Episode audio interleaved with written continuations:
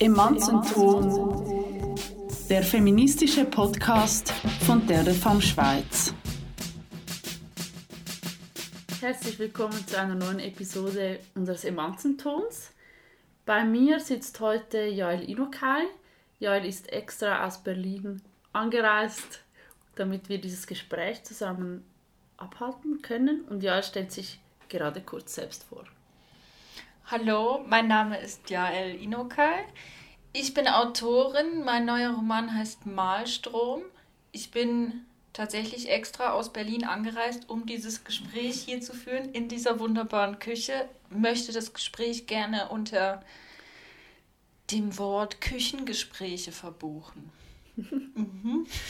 Sehr schön. Es freut mich sehr, dass du hier bist, dass du dir die Zeit genommen hast, hierher zu kommen. Ich freue mich auch sehr.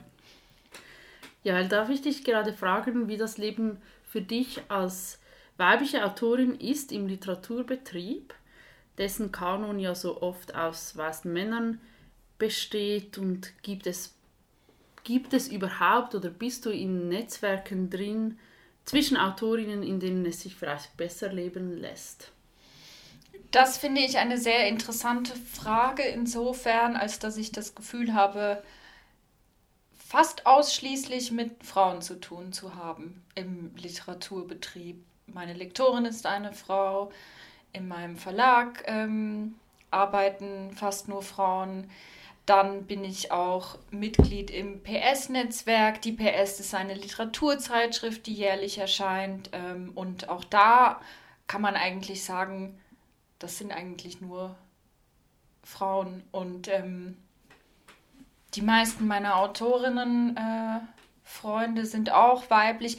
Insofern muss ich das wie so ein bisschen trennen. Also mit was, mit, mit welchen Leuten habe ich zu tun? Und da würde ich diesen Kanon tatsächlich so ein bisschen daneben stellen, weil ich denke, es ist nochmal was anderes.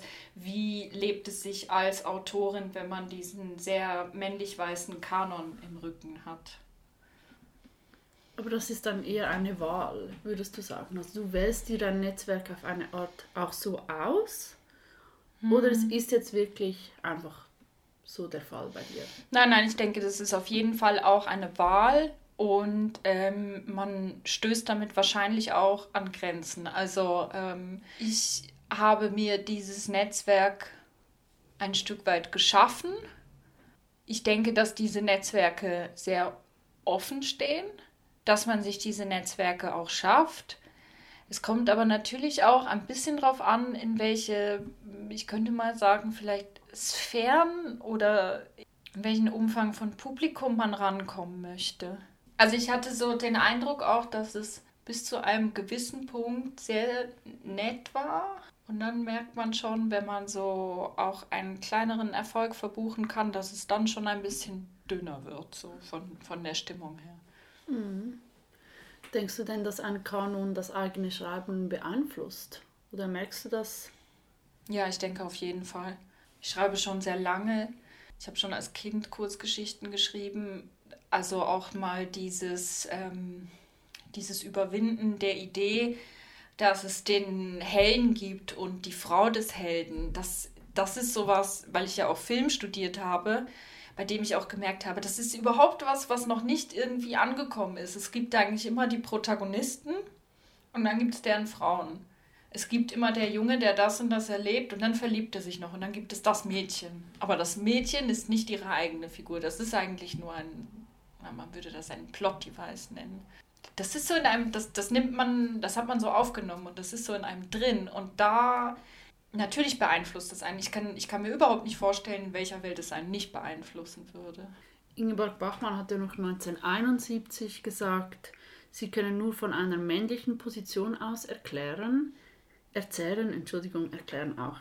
Ähm, ist das denn, kann man sich das so vorstellen? Du hast jetzt schon gesagt, sie ist so tief in einem drin, also dass das hm. auf eine Art auch beinahe eine strukturelle Gewalt ist, die man als Autorin selbst spürt, dass also internalisierte Positionen, ähm, also zum Beispiel Opfer von misogynen Strukturen zu sein, mhm. aber diese selbst auch zu stützen, erschwert das das Schreiben. Also diese Positionen erschweren die einem das Schreiben, dass man zuer zuerst eben all diese mh, hm, Vorurteile oder so auch in sich selbst überwinden muss. Hm. Ich könnte mir vorstellen, ich weiß nicht, in welchem Kontext sie das gesagt hat, ich könnte mir natürlich auch vorstellen, dass sie damit darauf anspielt, dass das Weibliche das Weibliche ist und das Männliche das Allgemeine ist. Und dadurch, dass sie in einem Literaturbetrieb unterwegs war und eine Frau unter ganz wenigen war, die es in dem Sinne, jetzt mal in Anführungszeichen gesetzt, weit gebracht hat. Ähm, es gab ja schon viele Frauen im Literaturbetrieb, aber ähm, ab einem gewissen Punkt wurde es dann schon dünner sozusagen.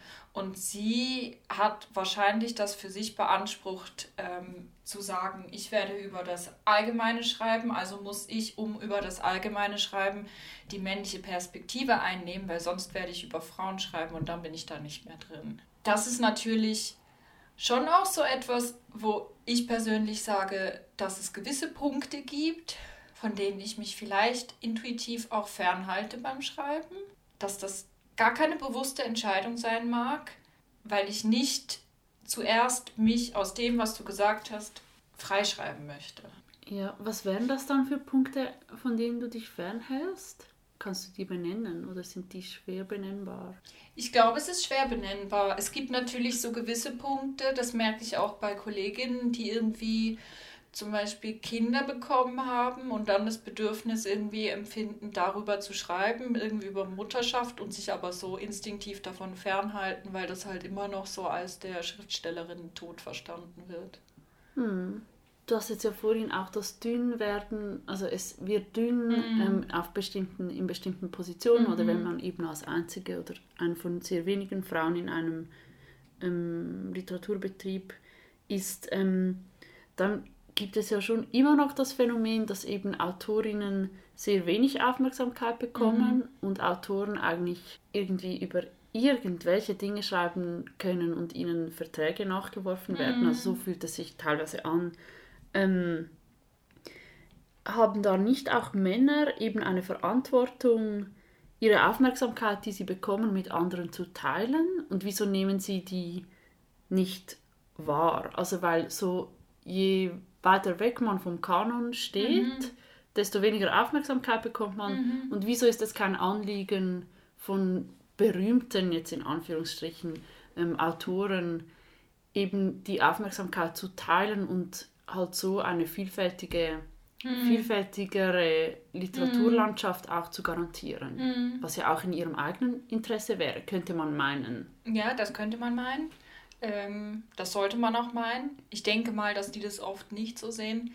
Ich glaube, was, was so eine der größten vielleicht Fehleigenschaften so des Menschen ist, ist, dass man halt einfach, je privilegierter man wird, desto mehr blinde Flecken hat man, denke ich dann.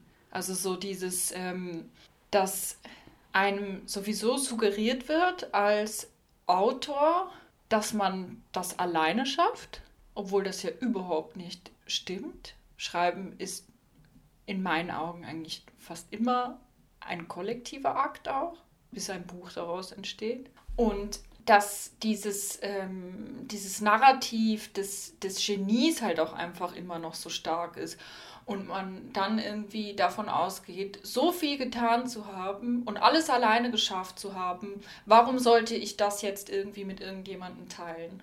Und dabei leider nicht zu sehen, dass einem natürlich auch viel entgeht, enorm viel, aber es auch einfach so ist. Ich meine, egal ob jetzt in der, in, in der Kultur, in der Politik, wo auch immer, Menschen in Machtpositionen teilen nicht gerne.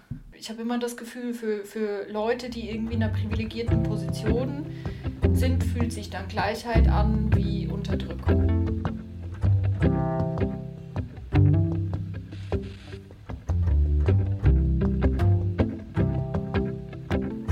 So viele Beispiele von Frauen, von berühmten Autoren mhm. oder so, mhm. die eben die ganze Tipparbeit geleistet mhm. haben zum Beispiel und dann eben so nur mit Vornamen so verdankt werden mhm. oder so im Vorwort. Mhm. Also so diese ganze, genau überhaupt nicht, dass es diesen Gedanken, dass das eine kollektive Arbeit mhm. ist, überhaupt nicht, bis jetzt noch nicht geschafft hat. Ja, aber nicht nur, ich, ich glaube ja nicht nur das Tippen, oder? Ich meine, teilweise diese ganzen Recherchearbeit, dramaturgische Arbeit und es gibt bestimmt auch nicht wenige, die streckenweise oder teilweise ganz die Texte auch geschrieben haben, die Frauen frage ich mich oder habe ich mich auch schon gefragt, ich habe überhaupt keine Antwort darauf, ob das halt für gewisse Frauen auch eine Möglichkeit war, weil es für sie so schwer gewesen wäre, selbst irgendwie in eine Position zu kommen, das halt durch diesen Mann dann ausleben zu können. Gibt es wohl noch Frauen, die unter männlichem Pseudonym veröffentlichen?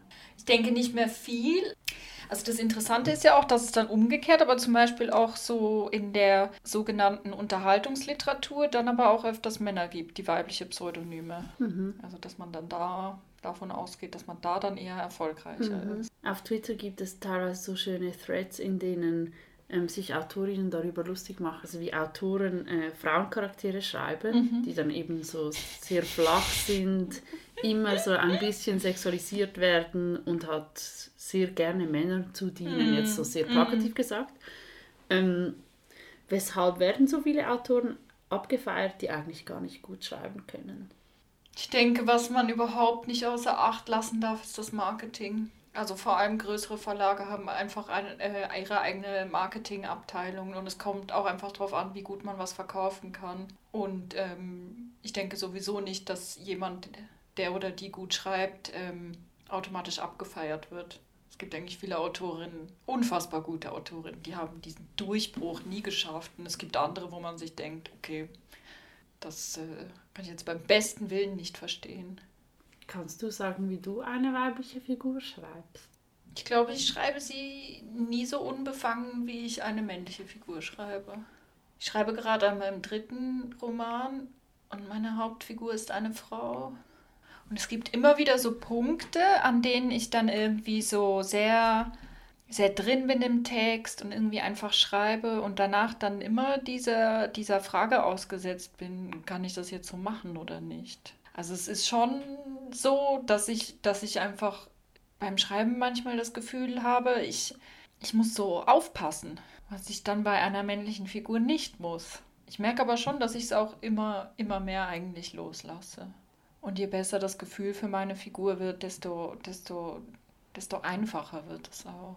Aber es ist schon befangener. Hm. In deinem zweiten Roman Malstrom bringt sich ja eine junge Frau um. Mhm. Ähm, sie heißt Barbara und sie schreibt in ihrem Abschiedsbrief, ich denke, es wäre mehr möglich gewesen. Mhm.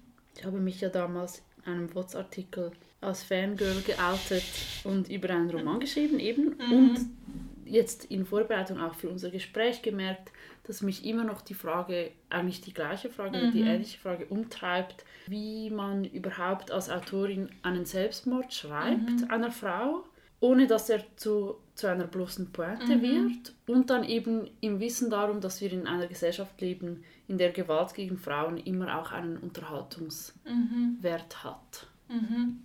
Also ich muss ganz ehrlich sagen, dass mich genau dieser Punkt auch eigentlich bis heute nicht ganz loslässt, weil ich nicht wüsste, wenn ich Malstrom nochmal schreiben würde, ob ich Barbara tatsächlich nochmal durch den Suizid würde sterben lassen.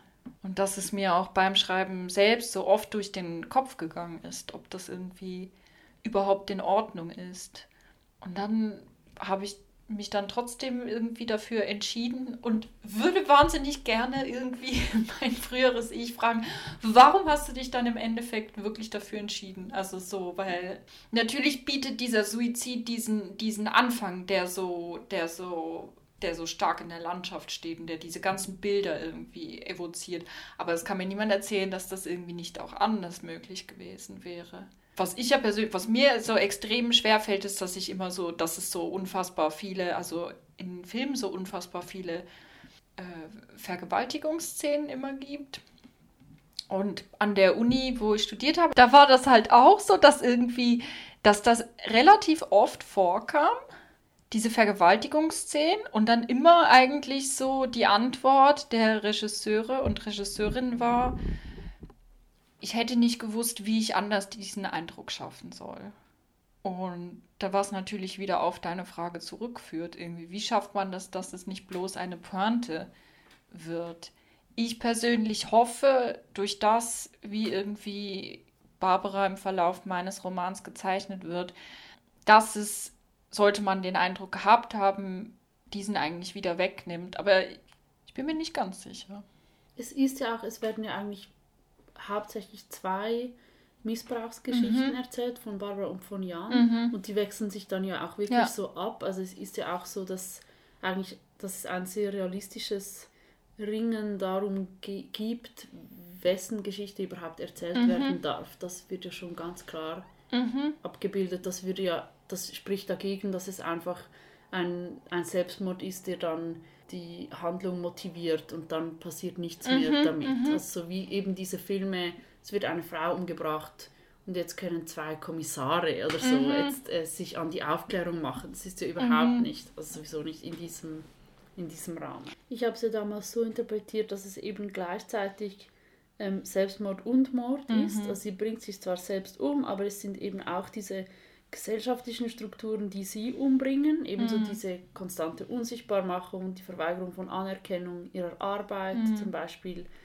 Und dann wäre es auf eine Art, wäre es radikaler gewesen, sie, dass sie umgebracht wird. Oder, also ich frage mich dann, eben dann den Fokus auf Selbsttötung zu mhm. legen, wenn es ja auch Mord war.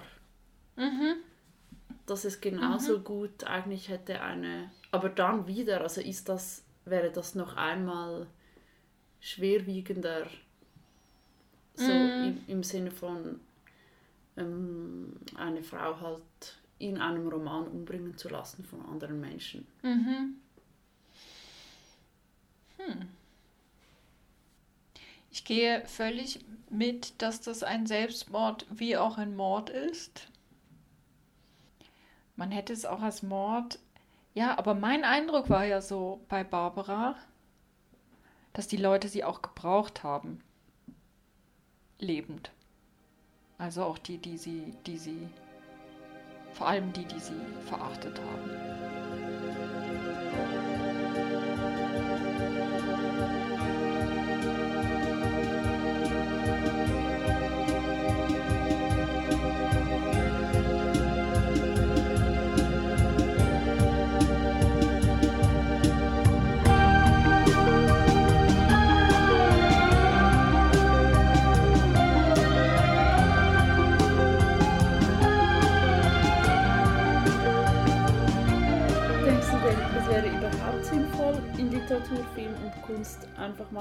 Darstellung oder die Beschreibung von Gewalt gegen Frauen zu verzichten? Naja, ich würde mir halt denken, wir haben jetzt eine, zum Beispiel eine Filmgeschichte von, sagen wir eine Spielfilmgeschichte von guten 100 Jahren. Ähm, wäre es nicht einfach mal eine interessante Anforderung an die eigene Kreativität, ist auch anders zu probieren. Also ich denke mir dann halt auch voll oft, wenn ich dann so Szenen, ähm, Szenen sehe, in denen Frauen wieder Gewalt angetan wird, dann bin ich manchmal auch einfach entsetzt von dem Punkt aus, wo ich mir denke, ist euch wirklich nichts Besseres eingefallen? Ist das nach dem, nach all den Filmen, die ihr gesehen habt, nach all den Büchern, die ihr gelesen habt, ist das jetzt irgendwie wirklich das, wofür ihr euch entscheidet? Dieselbe Abbildung dessen, was man schon hundertmal gesehen hat und einfach diese Gewalt ja auch irgendwie wieder reproduziert. Und was wollt ihr damit erreichen? Ich meine, wenn die dann manchmal sagen, ich möchte Awareness schaffen für Frau, äh, Gewalt an Frauen. Hm, und was, aber dann würdest du ja über Gewalt erzählen und nicht eine Vergewaltigung zeigen. Eine Vergewaltigung zu zeigen, heißt ja nicht, dass man von Gewalt erzählt. Genau, und es also ist ja also eh nur für den Entertainment. Schaulust. Genau, es ist, mhm. geht ja dann, ja.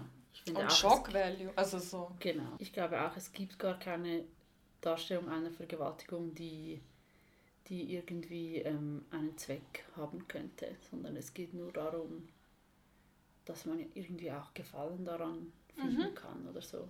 Ich habe das so oft, so allgemein im Leben als Frau, also egal ob mhm. bei irgendwelchen Abenden in Freundeskreisen oder wenn man eben vor einem Film sitzt, dass man so spürt, jetzt kommt irgendwie, jetzt kommt dann bald etwas Schlechtes yeah. und dann eben so implizit immer damit rechnen muss, dass einer Frau und damit eben auf eine Weise auch einem selber Gewalt angetan wird, yeah. weil man das einfach das ganze Leben lang mhm. schon so gesehen hat und gelesen hat und gehört mhm. hat. Dass es sich ja wirklich lohnen würde, das mal durchzubrechen. Ja, ich finde, dass man echt oft vergisst, genau das, was du gesagt hast. Wenn ich ins Kino gehe und dann einen Film schaue, dann dann so oft irgendwie muss ich irgendwie Angst davor haben, dass noch so eine Vergewaltigungsszene kommt. Und jede Vergewaltigungsszene an einer Frau betrifft mich im Endeffekt auch irgendwie. Das ist so, weil sie halt auch im Narrativ oft so verwendet wird, als wäre das irgendwie die einzige Möglichkeit, einer Frauenfigur Tiefe zu geben. Ich bin eine heimliche große Anhängerin von sogenannten Cop-Shows. Und ich weiß auch sehr oft, wenn irgendwie eine, eine weibliche Figur vorkommt, eine weibliche Kommissarin, die richtig interessant ist.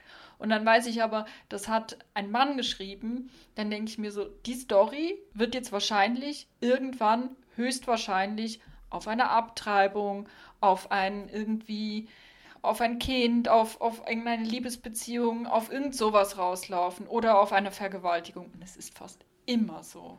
Das stimmt, ich habe gerade jetzt eine Serie gesehen, in der war es genau auch so. Mhm. Die Frau ist so eine super gute Journalistin und sie ist richtig tough und sie geht dann so in ein in ihr Dorf zurück. Übrigens, sie geht ins Dorf zurück Ah, und muss mhm. dort einen äh, muss dort einen Mordfall. Sharp sie muss- Objects. Ja, Ja, ja, ja. ja, du hättest das nicht verraten dürfen. Oh nein! Okay, auf jeden Fall. Wir piepen Wir das schneiden dann. das raus.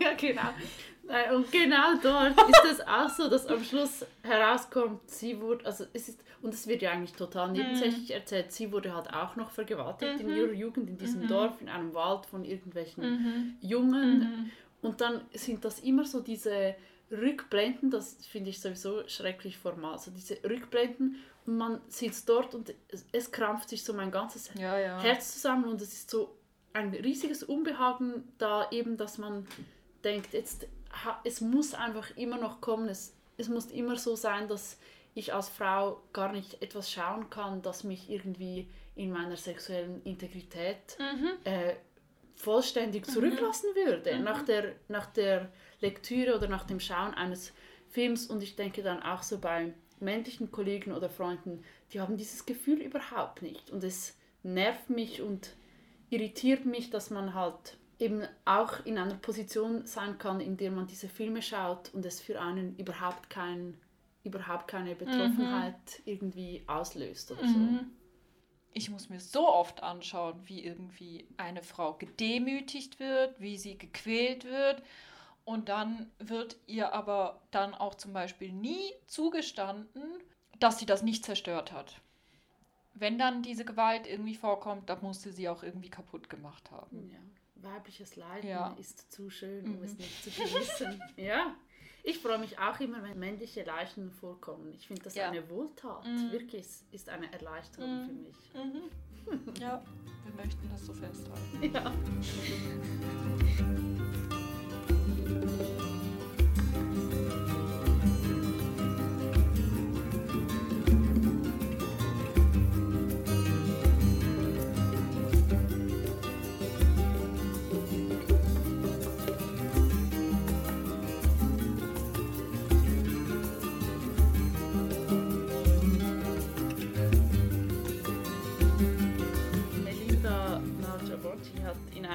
Anlässlich ihrer letztjährigen Politikvorlesung in Zürich etwas zum Erzählen vom Grausamen gesagt, das mir so gut gefallen hat.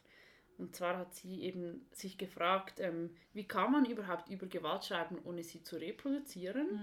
Und dann hat sie gesagt, es geht darum, wie und in welcher Sprache man schreibt und welche Perspektive man wählt. Das Setzen einer Perspektive geht bereits Hand in Hand mit einem Akt der Gewalt. Gibt es für dich, Jael, eine Perspektive, aus der du am besten schreiben kannst? Oder wie entscheidest du dich für die eine und verwirfst damit eine andere? Es kam für mich eigentlich zum Beispiel nie in Frage, dass das eine Gewaltopfer in Malstrom, was ja aus drei Perspektiven erzählt ist, wovon eine Perspektive ähm, die des Opfers ist, dass dieses Opfer nicht zu Wort kommen würde und damit auch diesen Opferstatus eigentlich auch verliert. Ich glaube, das ist etwas unfassbar Wichtiges, ähm, was sie gesagt hat. Ich würde aber sogar noch weitergehen, dass es eigentlich fast mit jedem Wort einhergeht. Also so, welche Worte setzt man dafür?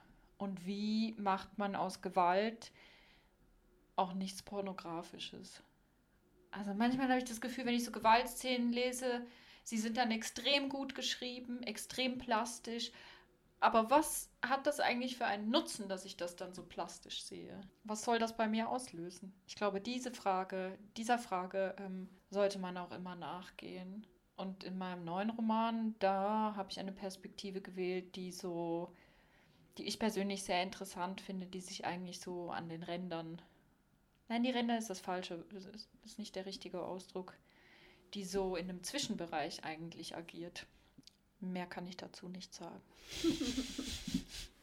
ja, kannst du vielleicht zum Schluss noch sagen, wie dein eigenes aktivistisches Engagement, wie sich das zu deinem Schreiben verhält? Mhm. Ich würde das in eine sehr starke Beziehung setzen. Und ich finde es unfassbar interessant, dass oft die Kunst als so etwas gesehen wird. Ähm, eine Freundin von mir hat dieses schöne Wort benutzt. Sie hat gesagt, bei der Kunst sagt man immer, oh, die schöne Kunst, die darf nicht vernutzt werden. Und dass von außen dieser Eindruck irgendwie da ist, wenn man etwas an Aktionismus oder politische Einstellungen knüpft, dass das dann den Blick verringert. Und dann denke ich mir aber immer, ja, aber was wäre denn, was wäre denn frei irgendwie? Welche Person kann denn frei von einem Blick schreiben? Und was heißt das irgendwie? Also in was für einer Position muss man sein, damit man jetzt nur darüber schreiben kann, irgendwie, wie schön die Sonne am Himmel steht? Dafür muss man in einer gewissen Position sein. Für mich persönlich war es einfach ein, auch ein Augenöffner. Und ich glaube, dass das Hand in Hand geht, dass man sowohl Autorin als auch Aktivistin sein kann und dass man das auch feiern sollte. So ein schönes Schlusswort. Vielen Dank für das Gespräch. Vielen Dank an dich. Das war bereits wieder eine Folge Emanzenton. Ihr kennt jetzt die Isles und mein geheimes Hobby, nämlich Cop-Serien, und wisst auch, dass es richtig und wichtig ist, Literatur von Frauen zu lesen und weiter zu empfehlen.